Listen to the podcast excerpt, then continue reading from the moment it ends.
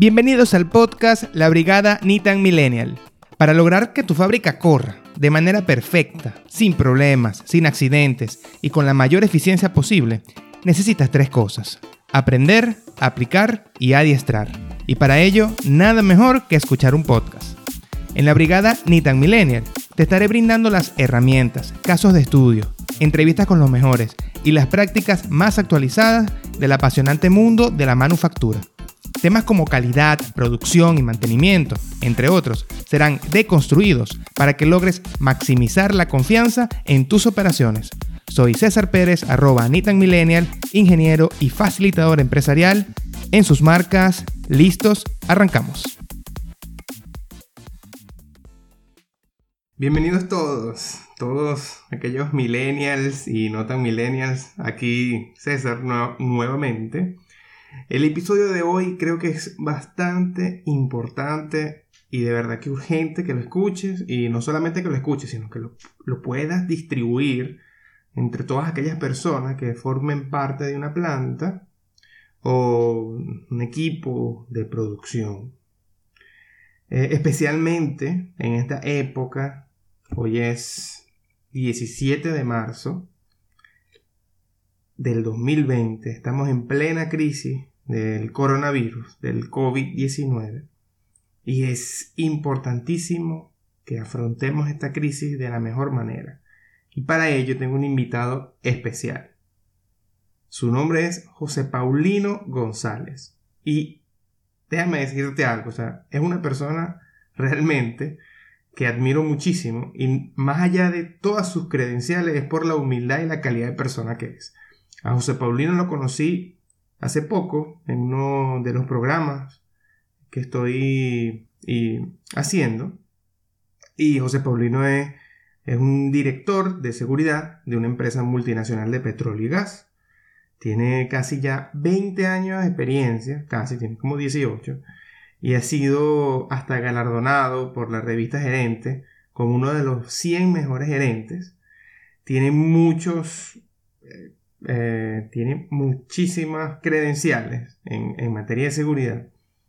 Tiene hasta una patente que se llama el semáforo consciente, una herramienta de prevención. Es autor de dos libros, uno que se llama Cuídate mucho, herramientas poderosas para tu seguridad, y tiene otro que se llama Liderazgo, eh, liderazgo Estratégico en Seguridad. Ambos libros los puedes encontrar en su página web, josepaulinogonsales.com, González con dos zetas.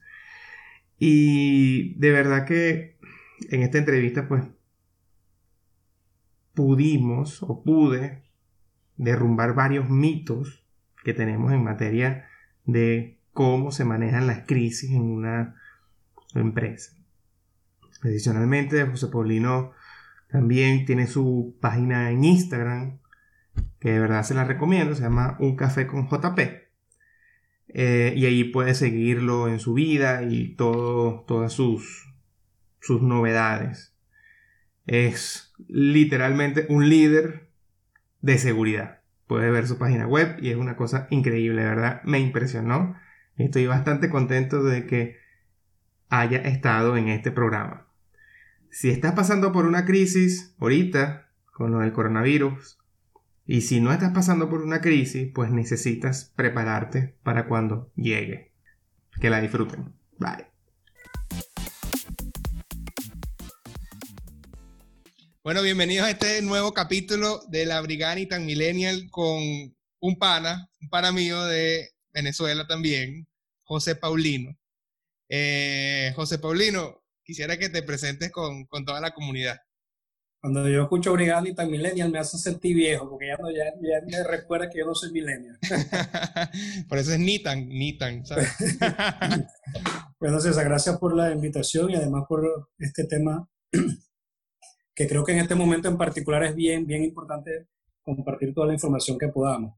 Eh, yo soy consultor en temas de seguridad eh, y también soy especialista en áreas de liderazgo y que hago básicamente es ayudar a las empresas, organizaciones en general y también a las personas a desarrollar sus eh, procesos de seguridad, pero también a desarrollar sus equipos y sus equipos de trabajo en general en temas de liderazgo. Eso es básicamente lo que yo hago. Tengo más de 20 años de experiencia trabajando con grandes organizaciones. Actualmente soy director de seguridad de una empresa multinacional de oil and gas de más de 65 mil empleados.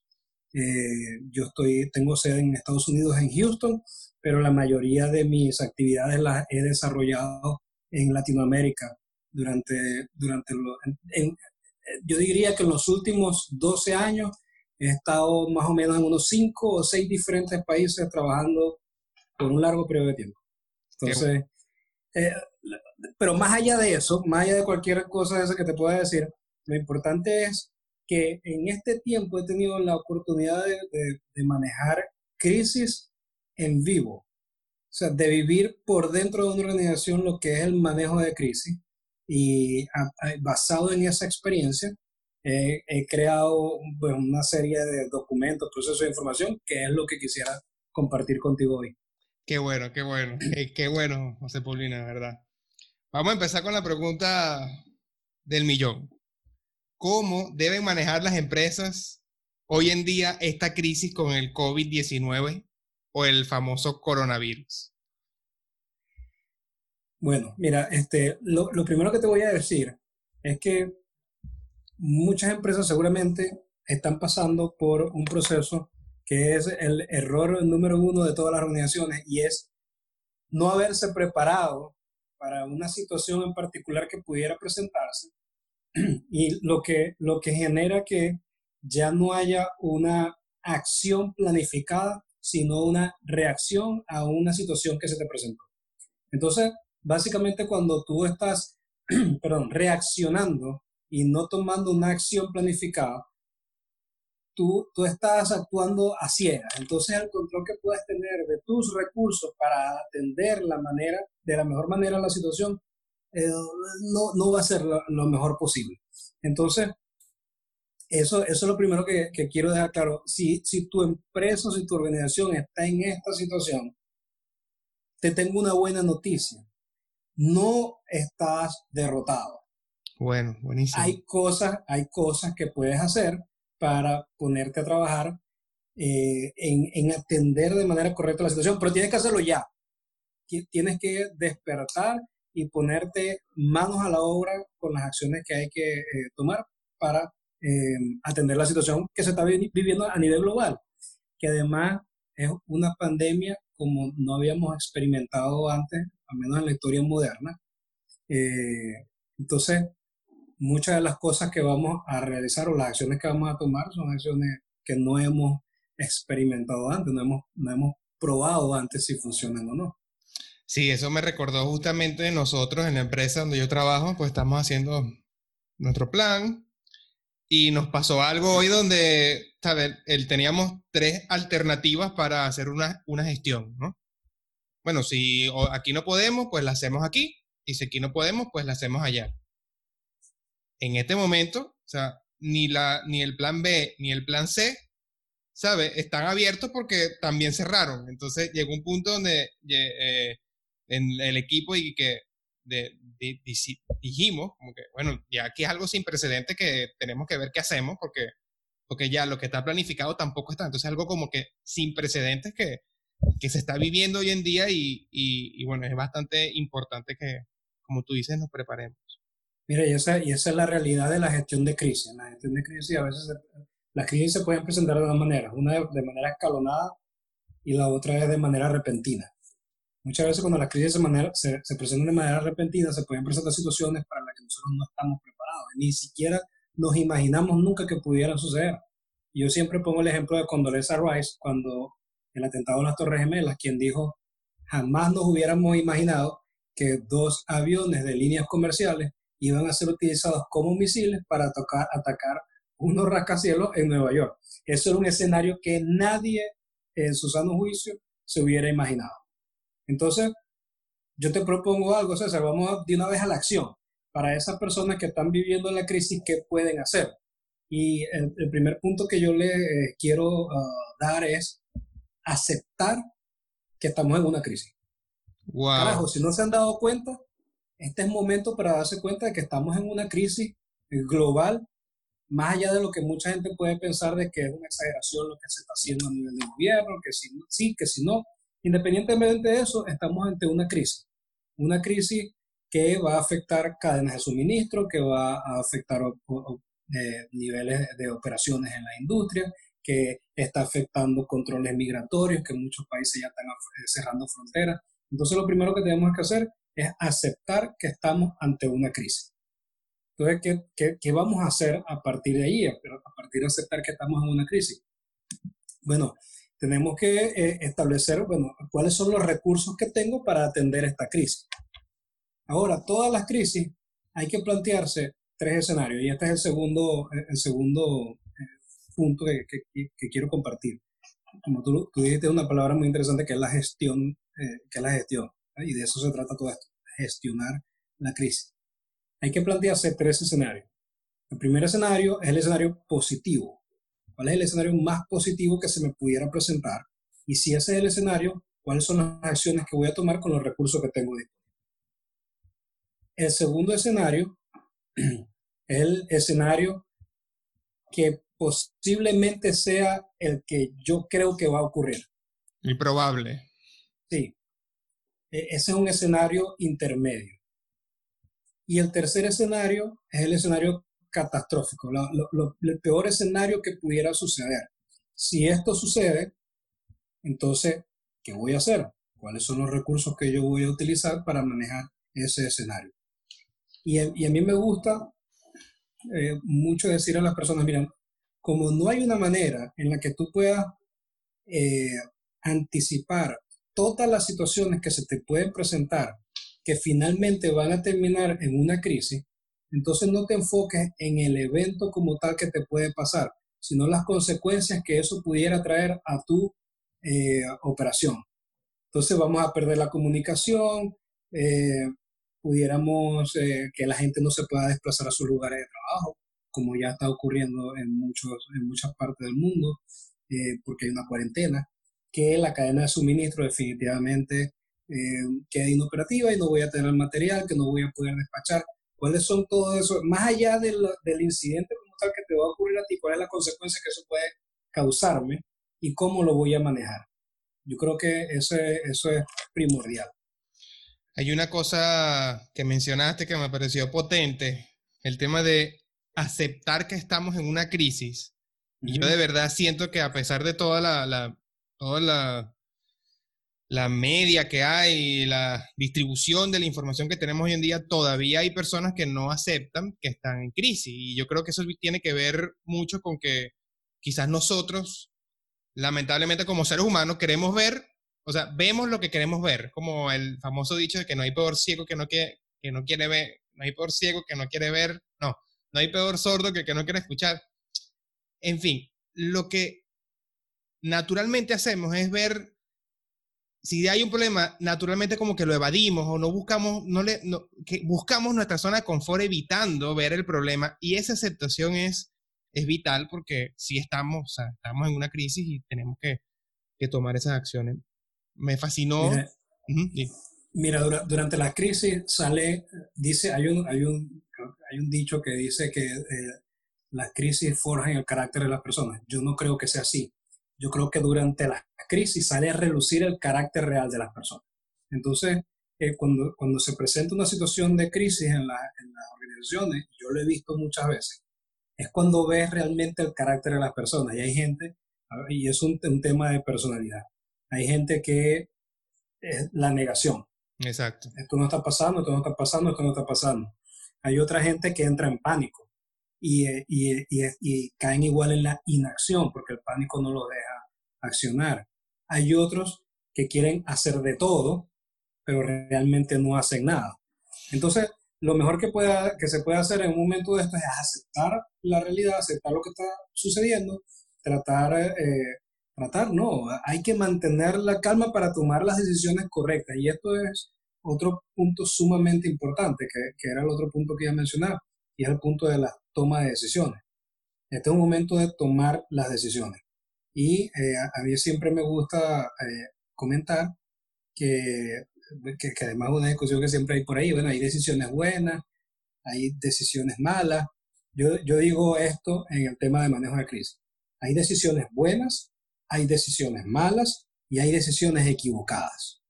Y mucha gente dice, bueno, pero ¿cuál es la diferencia entre la decisión equivocada y la decisión mala? Cuando tú tomas una mala decisión, es porque tomaste una decisión basada en tu beneficio propio y eso trajo consecuencias negativas.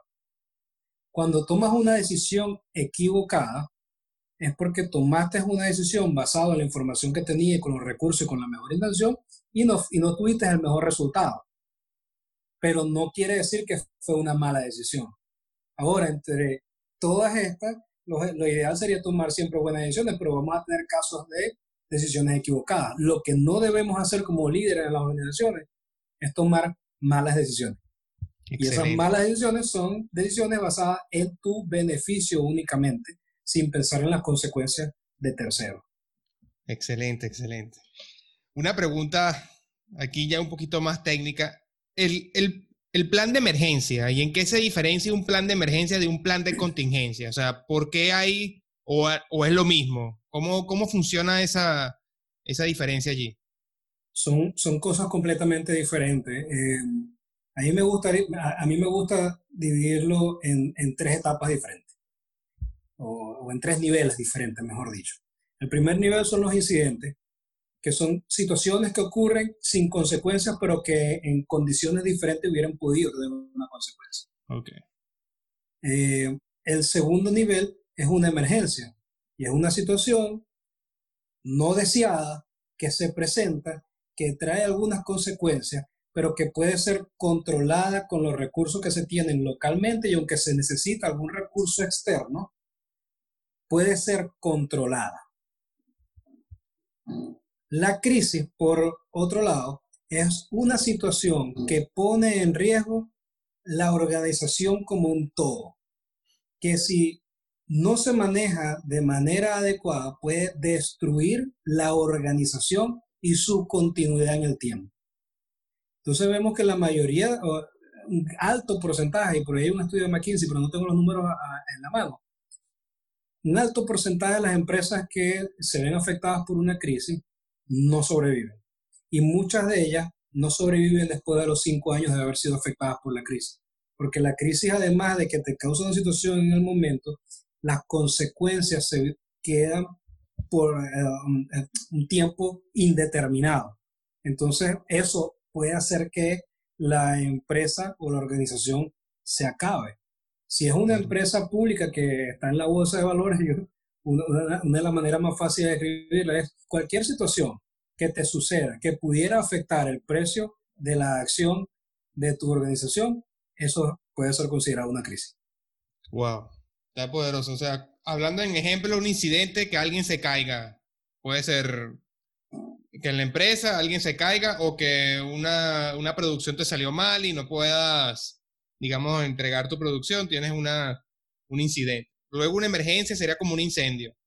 Hay un incendio. Puede ser un incendio, puede ser, un incendio, puede ser eh, en tu caso, por ejemplo, en el área de producción, puede ser que una máquina muy importante se paralizó, eh, se dañó, tuviste que llamar al técnico, eh, hacer la reparación, eso afectó un poco la, la operación, pero pudiste arreglar el tema. ¿Y crisis? Por ejemplo, en tu caso. El coronavirus. Crisis es lo que estamos viviendo ahorita, por ejemplo, que es una pandemia que puede afectar todas las eh, unidades de tu organización. Y, y, y, las crisis muchas veces están relacionadas también con el tema reputacional. ¿Cómo afecta la reputación de tu organización la situación que se te presentó? Entonces, uno de los casos, uno de los, de los ejemplos que mucha gente seguro conoce es el derrame de BP en el Golfo de México hace algunos años, que eh, eso fue una crisis que, que afectó el valor de las acciones de BP, afectó la reputación de la marca. Todavía hoy, años después, ellos están sufriendo las consecuencias de esa situación y están eh, pasando por procesos de demanda, eh, problema con, con las sociedades en las que operan, etcétera, etcétera. Entonces, eso es un ejemplo de, de una crisis, de, una crisis importante. de gran magnitud. Buenísimo. Esa es la siguiente pregunta es a nivel de cómo tú crees que es, es, la mejor manera de elaborar estos planes de contingencia. Tienen que estar y quiénes lo deben hacer. ¿Son los dueños que tienen que hacerlo? ¿Es lo, el arte gerencia? ¿Son personal? O sea, ¿cómo debe hacerse un plan de emergencia, un plan de, contingencia ante, ante una crisis como esta? Bueno, lo primero, que, lo primero que te voy a decir para responder esa pregunta eh, de manera amplia es que eh, las organizaciones para eh, las, organizaciones tienen que desarrollar su capacidad de resiliencia. Para hacer eso, eh, yo, lo, yo, lo, yo lo divido también en tres fases. La primera fase, como tú puedes eh, incrementar el nivel de resiliencia de tu organización o de tu operación, es la primera fase que es la fase de preparación. En esta fase, tú haces un análisis de tu negocio, haces un análisis de riesgo, haces todos los análisis que tengas que hacer de tu negocio específico haces una definición de la estrategia que vas a desarrollar para el manejo de cualquier situación que se pueda presentar y haces el plan. Durante esta fase también haces el entrenamiento, porque un plan, si no, es, si, si no ha sido entrenado y no ha sido eh, puesto a prueba, de nada sirve. Y por último, la mejora continua. Cuando tú haces el entrenamiento y haces los, los drills, entonces tú puedes ver oportunidades de mejora y, mm, y hacer la mejora continua de esos procesos. Esa es la primera fase. Ahora llega el momento y si dibujamos una línea del tiempo, en esa línea del tiempo hay un momento que se presenta el evento, que puede ser un incidente, una emergencia o una crisis. Recuerda que las crisis pueden ser repentinas o pueden ser escaladas. Entonces puede ser que se presente una emergencia que escale y se convierta en una crisis. Eso es algo que puede suceder. Pero para efectos de este ejercicio vamos a, suponer que tenemos la línea y en esa línea del tiempo sucede un evento, sea cual sea el evento. En ese momento es que entra la fase de respuesta. La respuesta para atender al incidente tiene que ser efectiva para poder controlar el impacto que el incidente o el accidente o el evento causa en la organización. Entonces, el primer el primer eslabón de esa cadena para responder al incidente es el, el plan de manejo de emergencia. Claro. Tú activas el plan de manejo de emergencia con los recursos inmediatos que tengas allí. Si la emergencia eh, sigue creciendo o se mantiene, no puede ser controlada y tiene posibilidad de convertirse en una crisis, ahí comienza a funcionar el plan de manejo de crisis. Ahora, el plan de manejo de crisis es un plan que se desarrolla para ser, em, para ser puesto en marcha por un tiempo determinado. Eso no es algo que se mantiene en el tiempo de manera permanente. Eso, el, el plan de manejo de crisis inicia y culmina. Entonces puede ser que al finalizar el plan de manejo de crisis o paralelo a la activación del plan de manejo de crisis, necesite desarrollarse el Business Continuity Plan o plan de continuidad de negocio, que es el plan que va a garantizar que tu negocio siga funcionando a, pesar de, la situación que se va a presentar.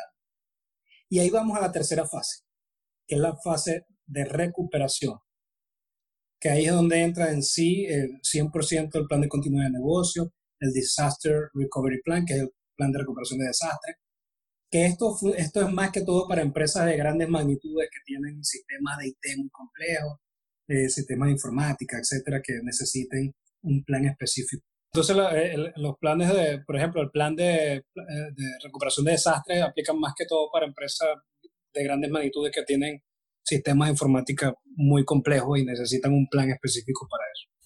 Aquí, aquí hay una, una cosa que siempre yo he tenido esa, esa duda, y no, no, no es duda, pero sí es como una, un miedo.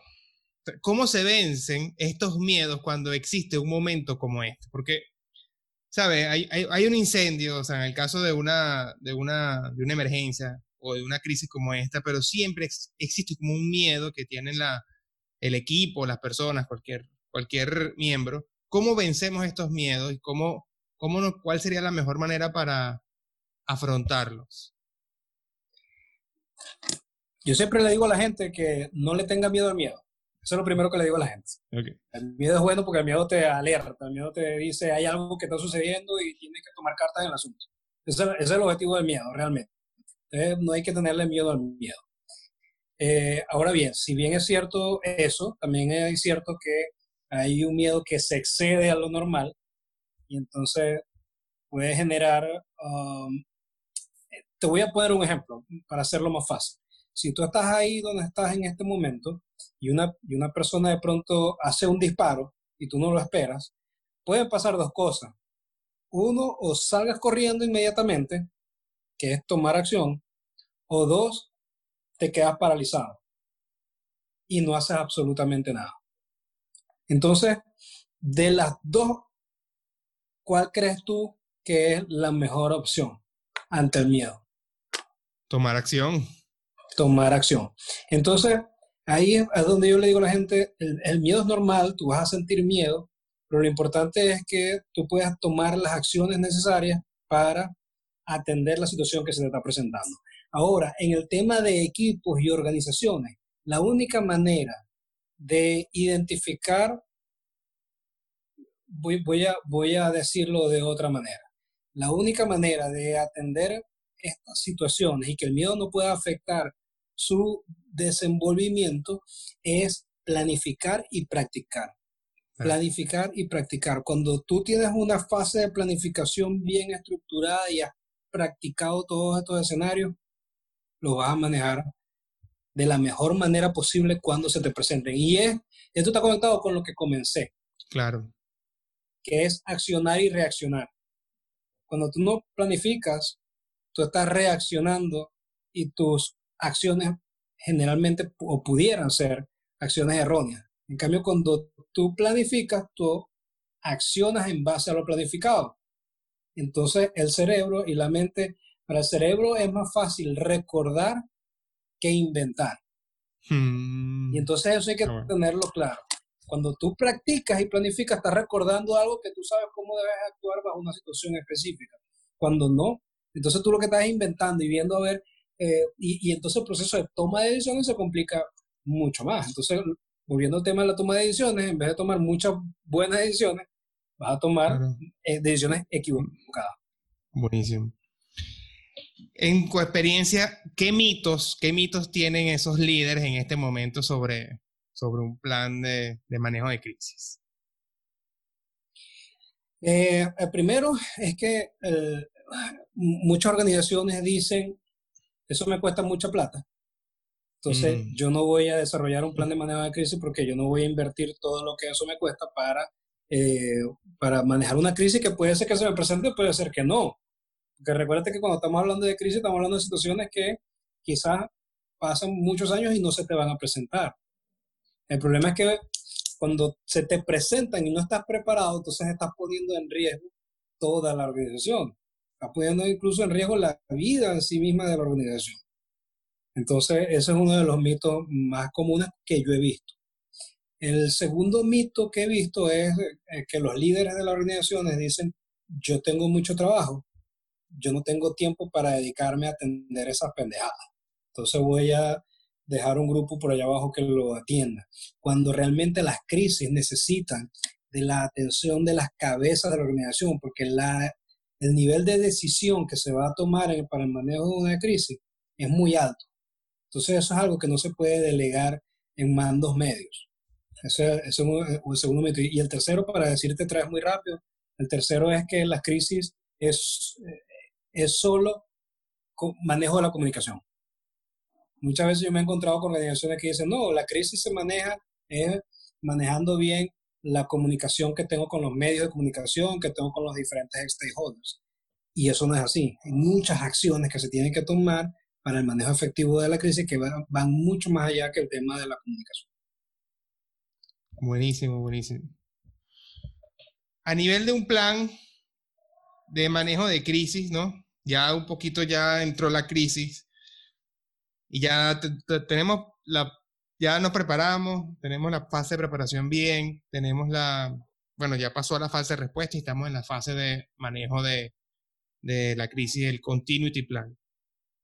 ¿Qué elemento crees tú que un continuity plan debe tener para que sea realmente sólido y que, y que funcione? Tiene que tener recursos primero. Hay una serie de recursos que tienes que, dedicarle presupuesto al, supongamos que estás manejando la crisis ya como tal. En ese momento vas a necesitar recursos. Vas a necesitar dinero, vas a necesitar eh, recursos de logística. Eso lo necesitas tener bien establecido en el plan. Segundo, la crisis se maneja con un equipo controlado de personas que van a manejar la crisis. Entonces, en el plan debe definir quiénes son las personas que van a estar en ese equipo.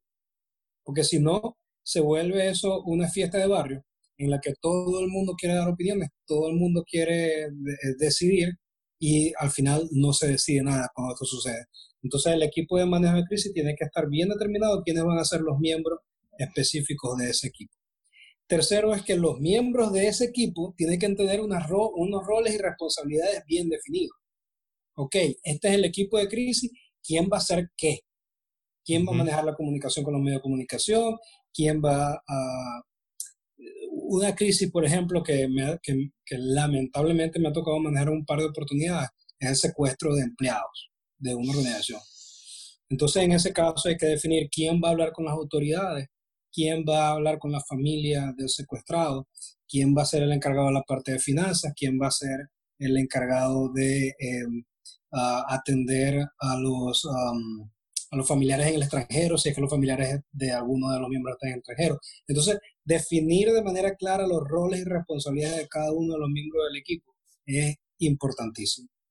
Segundo, eh, perdón, eh, cuarto punto, en estos casos de manejo de crisis es más importante el resultado que el tiempo en el cual realice la actividad. Es más importante eh, tratar de asegurar un resultado positivo que hacerlo rápido. Y esto es en lo que muchos equipos de manejo de crisis caen. Porque una crisis puede durar semanas, meses, puede durar mucho tiempo, como puede durar un día solamente. Entonces, estamos hablando de un tiempo en, el que ejecutivos de alto nivel de la organización van a tener que estar dedicados al manejo de esa crisis. Claro. Entonces, enfocarse en el resultado es importante. Y ahí vamos con otro recurso que es el recurso más importante de todos, que es el tiempo. Las personas tienen que saber que van a tener que dedicarle tiempo al manejo de la situación. El otro punto es el tema de, toma de decisiones, que ya lo hablamos, y eh, definir todo, todo manejo, todo sistema de gestión de manejo de crisis tiene que tener algo prioritario, que es establecer cuáles son los objetivos de ese, de ese proceso de gestión de crisis. Porque si no tienes unos objetivos definidos, entonces muy difícilmente vas a poder tomar buenas decisiones y muy, muy difícilmente vas a poder manejar de manera correcta los recursos que tienes. Como prioridad, tienes que establecer cuáles son los que quiero yo al finalizar esta crisis. Y entonces en base a ese objetivo, tú vas a, planificar y vas a desarrollar tu plan de acción. Entonces para mí eso es una, prioridad. Excelente. Buenísimo, muchas gracias. Mira este, ¿no? Ya hay dueños de empresas que a lo mejor ya ya se ven en la crisis, ya han cerrado sus negocios por, por, este, por este evento. Mi pregunta es, ellos tienen que, con los recursos que tienen, seguir con la producción al 100% o tienen que bajarle a la producción o tienen que parar la producción? ¿Cuál es tu, tu recomendación ahí en ese caso para el manejo? Mira, durante la continuidad del negocio lo importante es mantener una mínima operación viable.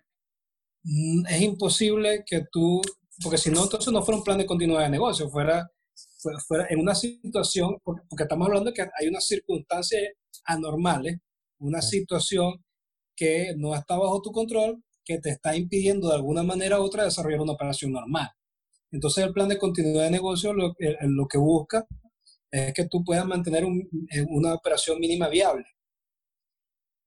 Lo que sí le puedo decir a, a, a, tus seguidores es que en estos casos vas a tener que trabajar tres veces más para obtener el 75% de los resultados que estabas, que, que estabas acostumbrado a obtener.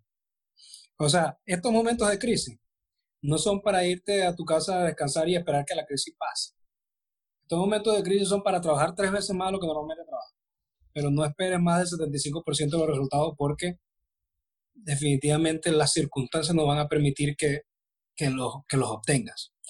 Pero si tú lo manejas de la mejor manera posible, este, este, este periodo, digámoslo así, en el que, en el que tienes tu plan de continuidad de negocio activo, cuando este periodo pase, entonces vas a estar un paso por delante de tus competidores.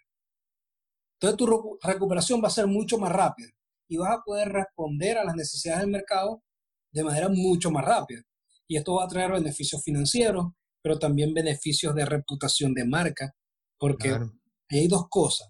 Cuando tú logras mantener tu negocio operativo, tú te conviertes en un proveedor confiable para tus clientes.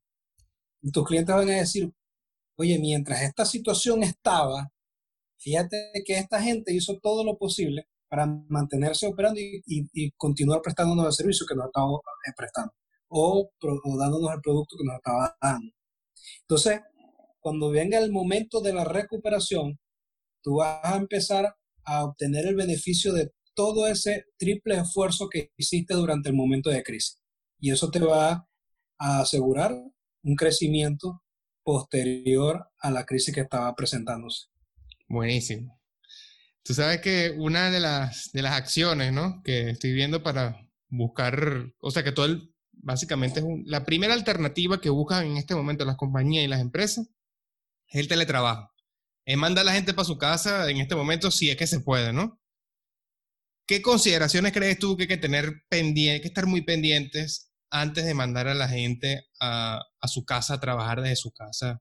¿Cómo, cómo sería ese, esa transición? ¿Qué, consideras, ¿Qué consideraciones crees tú que hay que tener para por lo menos empezar a hacerlo en este momento?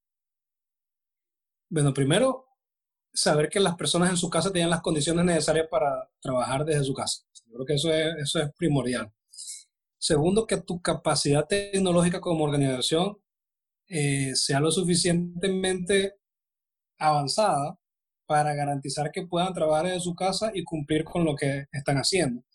Tienes las licencias necesarias para que las personas trabajen desde su casa, desde un punto de vista más, ya más técnico. Tienes las la licencias, tienes los suficientes laptops para que la gente se lo lleve a su casa o realmente lo que tiene son desktop. Digamos que desde ese punto de, de hardware y software, estoy preparado para establecer una operación a distancia. Lo tercero que me debo preguntar es, ¿estoy dispuesto a que, a que todo este esfuerzo que voy a hacer eh, me represente un nivel de productividad que yo sé que no va a ser el más óptimo, a pesar de que están trabajando de su casa y voy a tener que hacer una inversión, porque va a tener que hacer una inversión para que esto suceda pero el nivel de, productividad no va a ser óptimo. Es, es necesario, es lo que realmente necesito. ¿Quiénes son esas personas claves que yo tengo que mantener trabajando? Verdaderamente necesito eh, mantener trabajando. Creo que... no, sí. ¿Quiénes son esas personas claves que realmente continúen trabajando para hacer este esfuerzo y que trabajen desde su casa. Mira, hay, muchas variables que hay que tomar en consideración antes de tomarle a todo el mundo a su casa. Eh, y, pero, pero es una opción viable. Definitivamente es una opción que, eh, que, que, se puede considerar como una de las opciones, pero no la única. Es una opción que se puede considerar, pero no es la única. Y a nivel con seguridad de la información, ya a nivel de sistema, ¿qué, qué se puede hacer en estos momentos para que las personas pues, no les roben la información o se les pierda? Mira, yo te, voy a contar algo y, esto te lo voy a, te lo, voy a contar más como una historia para, para no, no ser tan técnico. Ok. Eh, hace unos años yo eh, yo no vivía aquí en Houston, yo vivía en Colombia y vine a Houston a dar una conferencia de seguridad ante un grupo de, ejecutivos eh, del área de, petróleo y gas. Cuando llegué a Houston, eh, ese mismo día, dije, bueno, me voy a ir a una farmacia a comprar unas cosas que tengo que comprar y que me tengo que llevar para Colombia cuando vaya de regreso. Cuando llegué al lugar donde iba a comprar las cosas, eh, hago mi compra, al salir veo que me habían partido el vidrio del carro y se habían llevado mi bolso y se habían llevado mi computadora. imagínate este escenario en que el... Ex Aquí se cortó un poco la llamada, pero el escenario es que José Paulino era el gerente de seguridad y fue robado mientras estaba dictando la conferencia. Seguridad le una conferencia de seguridad. ¿A dónde voy con esta historia? Que por cierto, cuando eso me sucedió, alguien me dijo, ni se te ocurra contar esa historia porque qué vergüenza, qué reputación vas a perder que el experto de seguridad. Le dije, mira, yo no tengo el ego tan grande como para no contarla, más bien la voy a contar para que la gente sepa que estas cosas suceden y que tienen que elevar su estado de alerta. Yo venía de trabajar en Colombia, en México, en, en Latinoamérica, y mi estado de alerta estaba muy alto. Llegué a Houston, lo bajé y me sucedió esto. ¿A dónde voy con toda esta historia? Que muchas veces nos preocupamos por un hacker que entre a la computadora y nos robe toda la información, pero nos olvidamos que ese riesgo también existe. Entonces, cuando nosotros le damos el laptop al empleado, al empleado para que se lo lleve a su casa, en verdad él tiene las condiciones en su casa para tener un equipo de esto, él va a tener el cuidado en el momento. Entonces, este tema de la seguridad física de la información y el equipo como tal es una cosa que mucha gente no considera, pero que sí tiene que considerar. Más allá de los software que vas a instalar en, tu computadora, eh, firewall, todo lo que quieras instalar, tiene que haber un llamado de conciencia a los empleados para la protección de activos en el momento que se estén trasladando o cuando ya estén en su casa. Esos son los dos momentos claves para la protección de activos que, hay que tener en cuenta. Sí, tú sabes que hace, hace ya dos meses me pasó lo mismo. Estaba yo aquí en Panamá, fui a comprar algo y dejé la laptop, mi computadora del trabajo, en el, en el carro. Cuando llegué, habían roto el vidrio y se habían llevado no solamente la computadora, mis camisas que le habían mandado a planchar y todo. Y me pasó algo que yo dije, wow, yo tenía toda esa información guardada en la nube.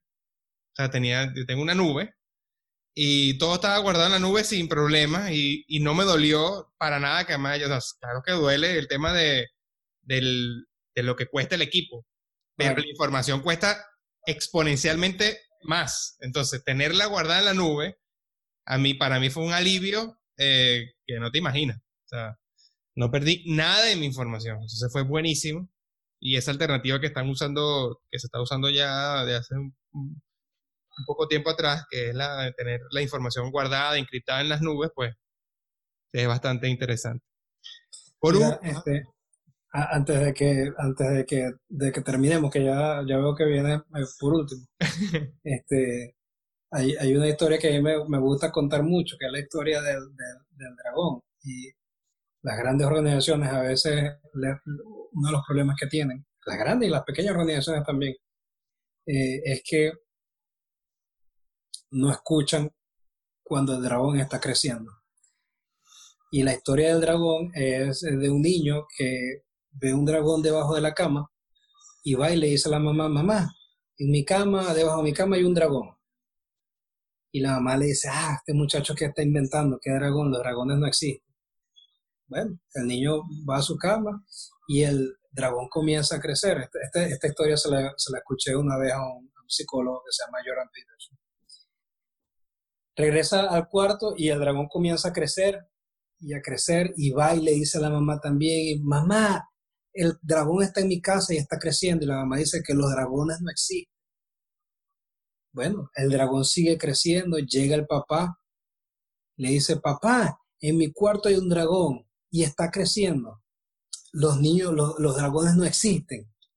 Total que nadie le hace caso al niño, el dragón sigue creciendo, tumba la casa y hace un daño en la comunidad enorme, llega la policía y todo el mundo dice, bueno, pero ¿cómo es que este dragón estaba aquí y nadie dijo nada, no, no, nadie hizo nada?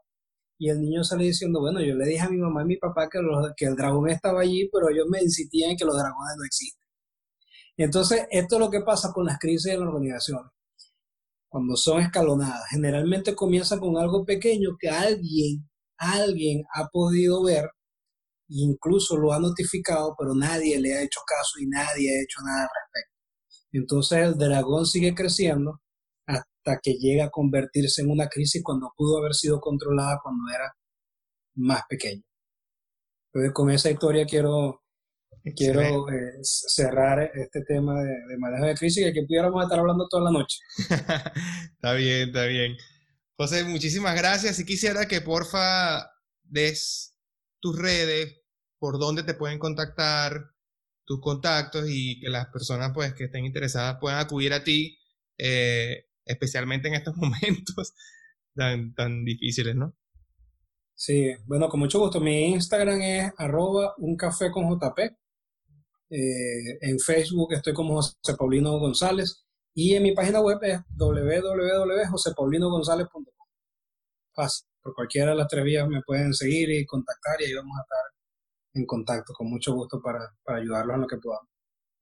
Bueno, espero que les haya gustado. Muchas gracias, José Paulino. Muchas gracias por estar aquí. De verdad, valoro muchísimo tu tiempo y de verdad muy agradecido con que nos hayas brindado tanto, tantos tips y tantos conocimientos valiosos para afrontar esta crisis en las organizaciones. Gracias a ti, César. Y ahora, a lavarnos las manos. Eso correcto, a lavarse las manos. Cuídate, nos vemos. Y esta fue toda la entrevista con José Paulino González. Espero que te haya gustado y que ya tengas una idea sobre lo que tienes que hacer para el manejo de la crisis y las emergencias. Recomiendo que la escuches nuevamente y tomes todas las notas necesarias. Recuerda que las crisis pasan, las crisis pasan y necesitas tener un plan para retomar las operaciones y necesitas tener tu planta lo más eficiente posible. Para ello estoy dictando un entrenamiento totalmente gratis sobre cómo aumentar la eficiencia de tu planta sin hacer grandes inversiones ni reducción de personal. Herramientas bastante sencillas y factibles para que las puedas aplicar ahora mismo. Para afiliarte solamente ve los comentarios, ahí está el link, o en la biografía de mi perfil de Instagram también te puedes afiliar. Recuerda, porfa, recuerda darle 5 estrellas o corazoncitos o lo que sea, en la plataforma que, que le estés escuchando, para que este podcast siga creciendo y le llegue a más personas que lo necesitan. Espero que les haya gustado. Nos vemos en el próximo capítulo. Un abrazo. Bye.